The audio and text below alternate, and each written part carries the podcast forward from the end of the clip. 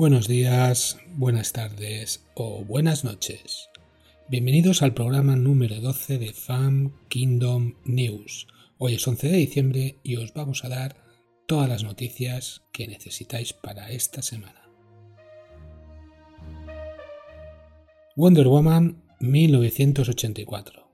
Os recuerdo que el 18 de diciembre, la semana que viene, tendremos el estreno a dos bandas, por una parte en cines y por otra en HBO Max.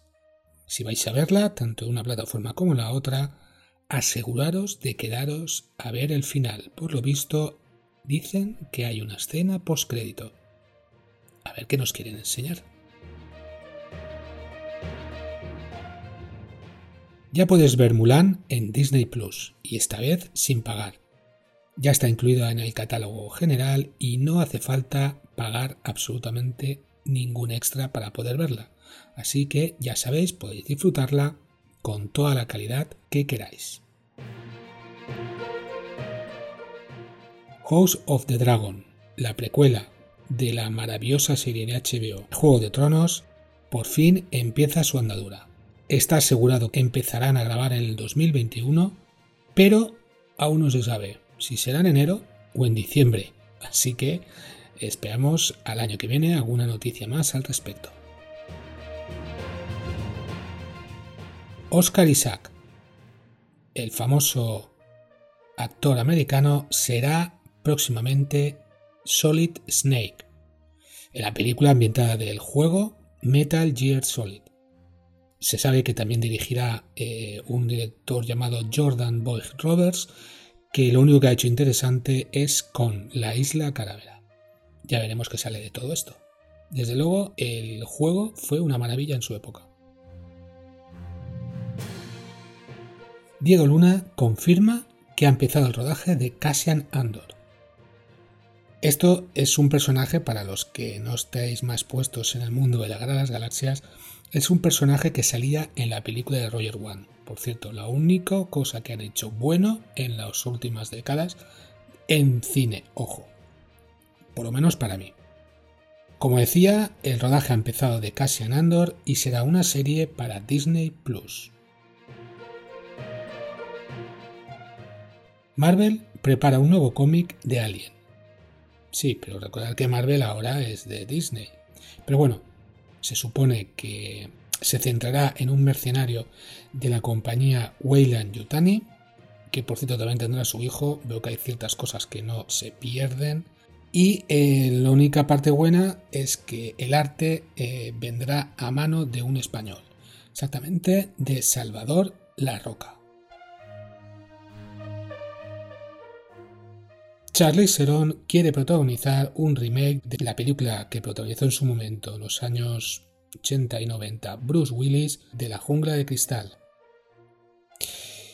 Y yo quisiera casarme con la que fue mujer de Bruce Willis, pero está muy difícil.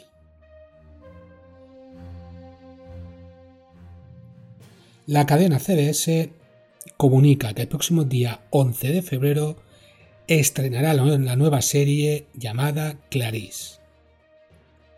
Esta serie es un spin-off televisivo de la aclamada película El silencio de los corderos, centrado en la protagonista de esta película y también del, mismo libro que en su momento escribió Thomas Harris. Se cree que serán días posteriores o poco después de la primera película o del primer libro. Ya veremos qué tal está.